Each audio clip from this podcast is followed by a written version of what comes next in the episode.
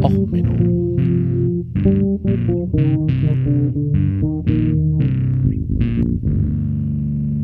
Der inkompetente Podcast über Dinge aus Militär, Technik und Computer, die so richtig Herzlich willkommen zu Och Menno, dem Podcast für alles, was in Militär, Technik und dem Internet so richtig in die Hose geht. Heute mit der Folge Fireball. Ja, Fireball ist ein Song von Deep Purple in der klassischen Mark II Besetzung. Hauptsächlich von denen als Bonus immer gespielt, aber der passt so richtig schön heute zu der heutigen Folge. Ja, ähm, Fireball, worum geht's? Naja, ich habe in den letzten Zeiten irgendwie so ein bisschen schlechte Laune mit den ganzen Nachrichten und sonst was. Und nichts heitert mich besser auf als ein richtig bescheuertes Flugzeug.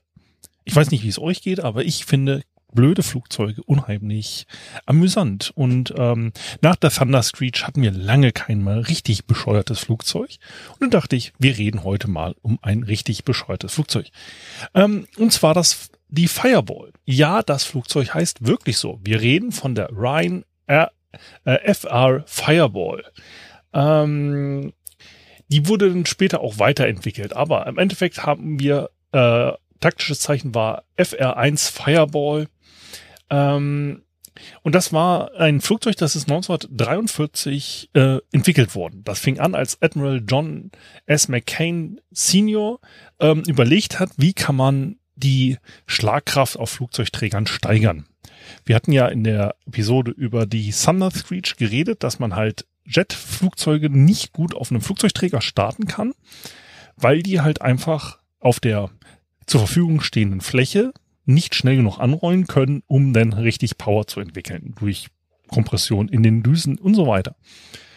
Und ähm, man hatte zu der Zeit im Zweiten Weltkrieg Flugzeugträger, die halt mit Propellermaschinen ausgestattet waren und Propellermaschinen, die dann halt auf der kurzen Startbahn, die so ein Flugzeugträger ähm, geben kann, genug Schwung entwickelt haben, um fliegen zu können. So, und da hatte er sich überlegt, naja, Jet Engine, total geil im Kampf. Ja? So ein Jet ist richtig gut im Fliegen. So eine Propellermaschine ist richtig gut im Starten und Landen hat ja denn bei Thunder Screech dafür gesorgt, dass man einen Propeller an einen Jet Engine, äh, einen Jet äh, Triebwerk, also einen Turboprop quasi angeschlossen hat und damit diesen überschallschnellen Propeller produziert hat, den wir in der Folge besprochen haben. Naja, und hier hat man sich überlegt, naja, wir könnten ja eigentlich in so ein Flugzeug zwei Triebwerke einbauen. Also vorne bauen wir uns einfach so einen normalen Propeller hin und dann machen wir an die Seite Lufteinlässe und dann machen wir hinten eine Jet, äh, also Jet-Turbine rein. Und dann haben wir halt das Beste von beiden. Dann können wir halt erstmal starten mit dem Propeller, dann können wir im Flug den Propeller ausmachen und dann zünden wir hinten die Turbine und dann geht's richtig zur Sache. Und ähm, man hat halt, wie gesagt, damals gesagt, okay, ein Jet äh, ist einfach zu langsam, zu unsicher auf einem Flugzeugträger und man wollte das ändern. Und man hat dann halt ähm, an die Firma Ryan, Ryan Aeronauticals von der US Navy einen Entwicklungsauftrag rausgehauen, hat gesagt, ihr baut uns mal so ein Flugzeug, hier habt ihr Geld für drei Prototypen. Und äh, man hat dann am 11. Februar 1943 ähm, den Vertrag gekriegt und die ähm, relativ schnell auch geliefert. Die ersten beiden Prototypen wurden in 14 Monaten geliefert.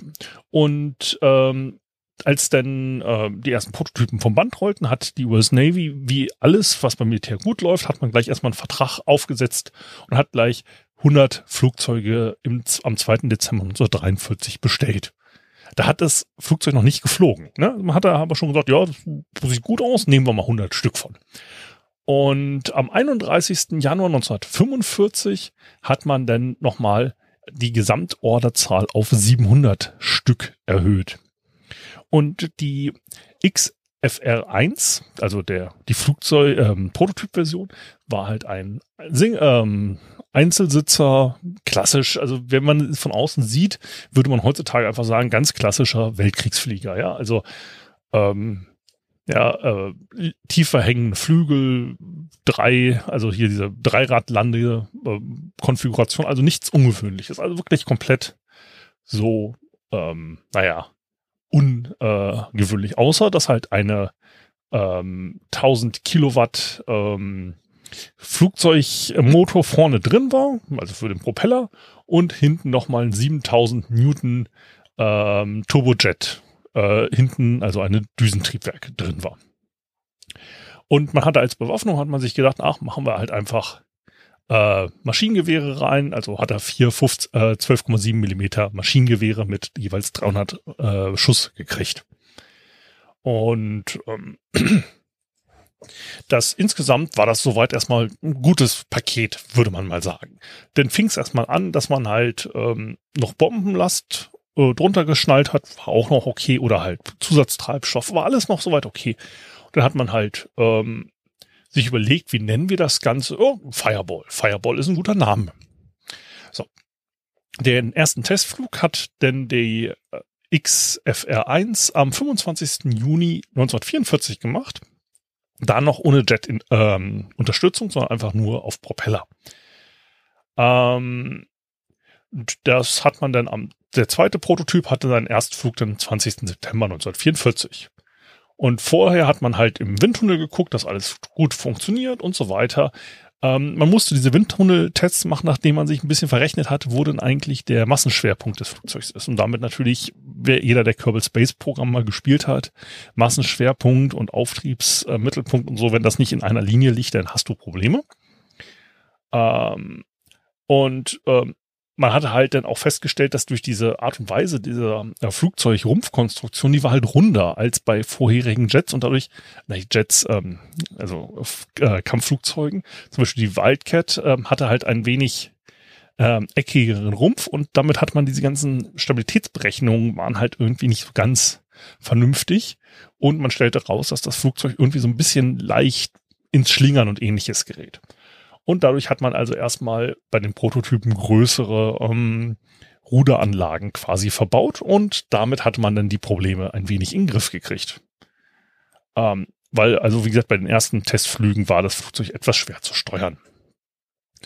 Und ähm, denn am 13. Oktober 1944 gab es den ersten Crash. Der erste Prototyp ist bei ähm, Testflügen abgestürzt.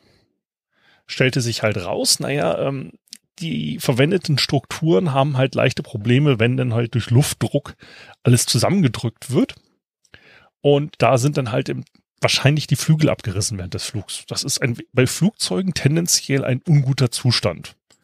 Also Flügel sind bei Flugzeugen hilfreich. Und man hat das dann gelöst, indem man halt die Anzahl der Nieten, die die äh, Flügel und alles festgehalten haben, einfach verdoppelt hat. Damit hatte man das Problem dann gelöst. Ähm, und danach hatte man einen zweiten Prototypen, der ist dann am 25. März 1945 äh, abgestürzt, weil da hatte man versucht, einen äh, Sturzflug mal aus 10.000 Metern Höhe zu machen. Und der konnte anscheinend auch nicht hochziehen und hat anscheinend auch wieder die Flügel verloren. Der dritte Prototyp ist dann am 5. April ähm, abgestürzt, nämlich da ist denn der ähm, auf Deutsch, ähm, Canopy, was ist denn das deutsche Wort? Ähm, also quasi die Plexiglasverkleidung über dem äh, Piloten hat sich da dann während eines Hochgeschwindigkeitsmanövers einfach aufgelöst und dadurch ist das Flugzeug dann abgestürzt. Ähm, und dann hat man halt sich gedacht, naja, das funktioniert mit unseren drei Prototypen doch eigentlich ganz gut. Lass uns doch jetzt mal anfangen, das Flugzeug für den Trägereinsatz zu äh, zertifizieren. Und da hat, ist man dann ans Naval Air Test Center ähm, gegangen und hat dabei halt festgestellt, naja, ähm, also erstens, ja, das Ding kann unter Propellerlast aufsteigen, das funktioniert. Dabei überhitzt leider aber der Motor. Also hat man sich gedacht, ja, Motor überhitzen ist halt auch doof. Also machen wir noch zusätzliche Kühl, ähm, Luftstromklappen und so weiter. Bauen wir dann noch an. Ähm, ja, da hat er das Problem gegeben, dass man dann für die Katapultstart dann den Haken nicht mehr so richtig gut an einer vernünftigen Position hatte, musste man den auch noch verändern. Und ähm, dann musste man halt auch noch das äh, Frontrad noch ein bisschen verstärken, weil das sonst bei auch abgebrochen wäre beim Katapultstart. Hat man da also noch mal ein bisschen was dran geschweißt. Und danach hat man dann gesagt, na okay, nachdem das jetzt so an Land halbwegs klappt, gehen wir doch mal auf einen Carrier. Und man hat da dann den Begleitflugzeugträger äh, Charger genommen und hat dort im Januar 1945 die Tests gemacht. Da hat man ähm, erstmal die ersten Flugabprobungen gemacht. Dabei hat man dann geschafft, fünfmal erfolgreich vom Flugzeugträger zu starten. Ähm, und hat das halt mit dem Propeller allein gemacht und dann hat man nochmal drei erfolgreiche Starts gemacht mit beiden Motoren, also quasi die Jet-Triebwerke ähm, schon gleichzeitig laufen lassen. Und da gab es keine Probleme, man konnte auch ohne Probleme wieder landen. Und die FR1 wurde dann weiterentwickelt in die XFR2. Da gab es dann stärkere Motoren und ähm, man hat da halt ein Flugzeug umgebaut. Das ging allerdings nicht in Serie. Die FR3 sollte noch stärker werden, aber ähm, da der Krieg sich dem Ende neigte, hat man diese Version nicht mehr bestellt. Ähm, und dann hatte man sogar noch eine XFR 4 vorgesehen, die dann halt sogar noch stärkere Motoren kriegen sollte und dann insgesamt über 160 kmh schneller als die Grundversion werden sollte. Aber wie gesagt, ähm, das war, hat man halt alles gecancelt und man hat dann danach sogar noch eine weitere Version weiterentwickelt, die sogenannte XF2R1 Dark Shark. Ähm, da hatte man den Fireball-Namen dann schon wegen Protesten der Piloten aufgegeben. Die Dark Shark war dann allerdings so spät in der Entwicklung, dass man dann halt schon gesagt hat, naja, eigentlich stehen uns schon Jets zur Verfügung, lass das Ganze mal.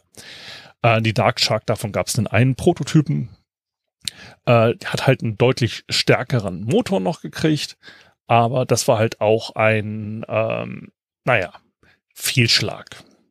Die Dark Shark wurde, ist dann 1946 ist erstmal geflogen und da war halt schon der Krieg vorbei und weiteres. Und da hat man halt gesagt, nee, lassen wir das Ganze mal. Ähm, aber wie gesagt, am 2. Dezember 1943 wurden dann halt die 101. FR1 produziert, die ersten Fireballs. Und man hat dann sogar im Januar 1945 das sogar nochmal erhöht. Ich hatte ja erst gesagt 700 Stück. Man hat dann, nachdem die ersten Testflüge so richtig gut verlaufen waren, hat man sogar nochmal das Ganze auf 1000 hochgezogen.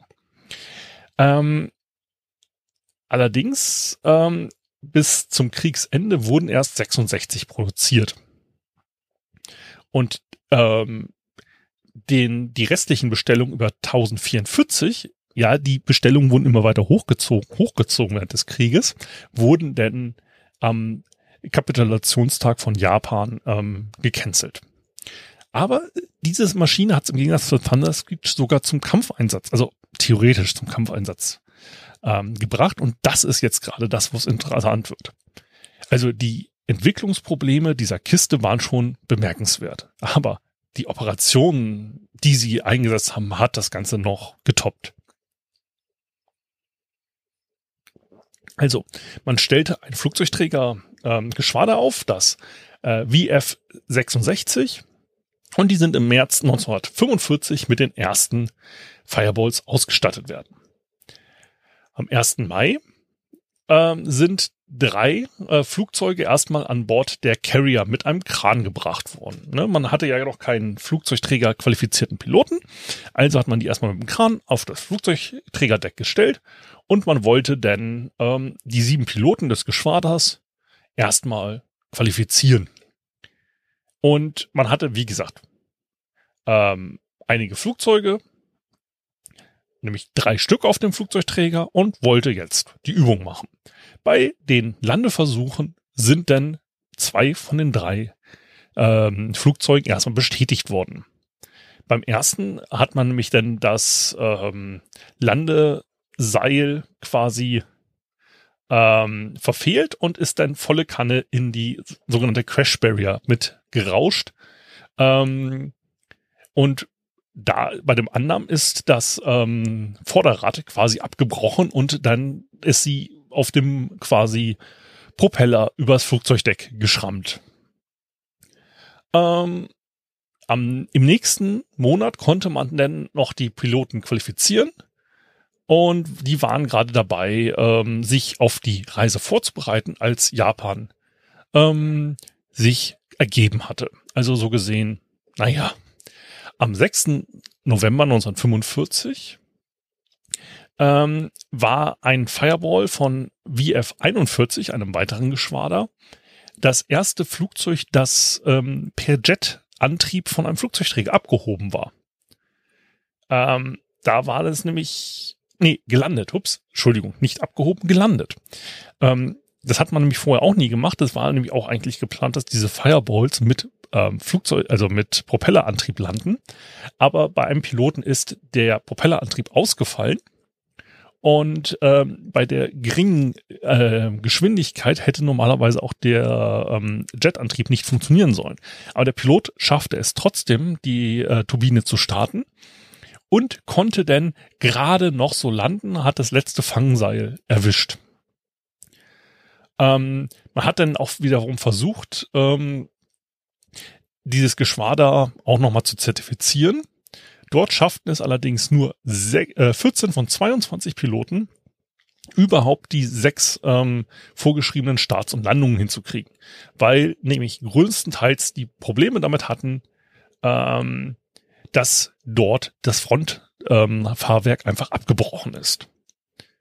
Ähm, man sagt aber auch, dass teilweise die Piloten aus Angst einfach zu doll den, das, den Flieger nach unten gedrückt hatten, sobald sie das Fangseil erwischt haben. Aber wie gesagt, das ähm, Flugzeug war dort nicht sonderlich stabil gebaut und damit sind denen regelmäßig die Frontfahrwerke abgebrochen und damit natürlich auch die Propeller bestätigt worden. Ähm, ja, ähm, insgesamt kriegte man es hin, dieses zweite ähm, Geschwader zu qualifizieren und sie wurden dann auf dem äh, Begleitcarrier Barico eingesetzt im März 1946. Aber ähm, die Probleme mit dem Frontfahrwerk waren dann halt so katastrophal, dass diese ähm, Ausflug äh, auf den Flugzeugträger kurz ähm, abgebrochen wurde. Man hatte dann extra noch eine äh, Modifikation von der Firma. Da hatte man nämlich dann eine Stahlgabel noch ans Frontfahrwerk gebaut. Aber ähm, das, das war gar nicht so das Hauptproblem, weil man dann, als man dieses Frontfahrwerk verstärkte, stellte man fest, dass äh, eigentlich auch die Flügel eventuell wieder abfielen. Also hat man dann gesagt, okay, komm, die Flugzeuge bleiben mh, mm, flugfähig, ihr dürft die noch verwenden, aber ihr solltet denn doch mal bitte äh, nicht schneller äh, in die Kurve fliegen, weil mehr als 5G sollten die Flügel doch nicht abkriegen, was natürlich bei einem Kampfflieger irgendwie suboptimal ist. Und ähm, das Geschwader VF-41, wie gesagt, das einzige, das richtig qualifiziert war, hatte dann aber auch 46 insgesamt nochmal äh, drei fatale Unfälle mit der Fireball. Danach wurden sie umbenannt in die VF-1E und ähm, ein Offizieranwärter des Geschwaders hat es denn zum Beispiel geschafft, ähm, bei einem Zielübung mit das Zielbanner nicht zu zerschießen, sondern mit dem Zielbanner so zu kollidieren, dass er ins Wasser stürzt und dabei umkam. Ähm, und ein paar Monate später hat der Kommandeur des Geschwaders ähm, eine Fassrolle gemacht und dabei sind ihm einfach ein Flügelstumpf abgebrochen und er ist dann traumelnd in einen anderen Fireball geflogen und hat beide Piloten damit umgebracht. Äh, VF-1E, also wie gesagt umbenannt nach den ganzen Problemen, nämlich nachdem der Kommandeur auch tot war, ähm, sind dann 1947 im März nochmal ausgelaufen mit dem äh, Begleitcarrier Badoing Strait. Hatten, und von dem ganzen Geschwader schafften es dann nur acht Piloten, sich überhaupt zu qualifizieren. Und ähm, das stellte sich halt auch raus, dass die Fireballs einfach zu unglaublich fragil waren, dass es also jedes Mal bei einer Landung überhaupt ein Glücksspiel war, ob man das Flugzeug danach noch verwenden kann. Ähm, und auf einem anderen Carrier ähm, ist nämlich auch ein Flugzeug einfach mal bei der Landung in zwei Teile gebrochen, in der Mitte einfach mal durchgebrochen. Ähm, und man zeigte halt, dass alle Flugzeuge, die man untersuchte, hatten halt einfach ganz massiv strukturelle Probleme und ähm, sind dann halt am 1. August 1947 alle komplett außer Dienst gestellt worden. Und ja, ähm, das war die Geschichte des Fireballs. Ähm, das Interessante an den Fireballs war halt auch, dass die, naja, ähm, insgesamt nicht besonders beliebt waren bei den Piloten. Erstens wegen dem Namen und halt auch, weil mehrere von den Fireballs halt durch Crashes brennend vom Himmel gestürzt sind. Und insgesamt ist es ein Flugzeug, das eine ungefähr zeitliche Nische von drei Jahren hatte. Man hat also versucht, ein militärisches Problem zu lösen, nämlich eine höhere Kampfkraft hinzukriegen, obwohl das äh, Düsentriebwerk noch nicht weit genug entwickelt war auf einem Carrier. Diese Lücke hat ungefähr drei bis vier Jahre nur gedauert. Dann hatte man das Düsentriebwerk weit genug entwickelt, um es militärisch auch sinnvoll im Start von einem Flugzeugträger zu starten. Also es ist mal interessant, man hat da viel Geld ausgegeben, Menschenleben riskiert und einen eigenen äh, Typ aufgesetzt für eine militärische Lücke, Lücke, die nur ein paar Jahre bestanden hat. Gut, es war Krieg, als man damit angefangen hat, aber insgesamt ein hochinteressantes Flugzeug und eins, ähm, wo im wahrsten Sinne des Wortes die Front fell off manchmal passiert ist. Front fell off ist übrigens basierend auf einem genialen Sketch, den ich unten verlinke. Ähm, es geht um der, eigentlich die größte Ölkatastrophe Australiens, die dann von zwei Comedians sehr genial ähm, parodiert wird. Ähm, guckt euch das Video an, das ähm, Front Fell Off ist ein absolut geniales Video. Ähm, ansonsten ja, danke fürs Zuhören. Äh, wenn dir die Folge gefallen hat, ja, dann bewert mich doch gern bei iTunes. Ähm, hinterlass mir einen netten Kommentar oder schreib mir auf Twitter. Wenn dir die Folge nicht gefallen hat, ja, dann schick doch ein brennendes Flugzeug mit Jet-Triebwerk zu deinen Feinden und empfehle denen diese Folge. Also bis dann, alles Gute, bis zum nächsten Mal. Ciao, ciao, euer Sven.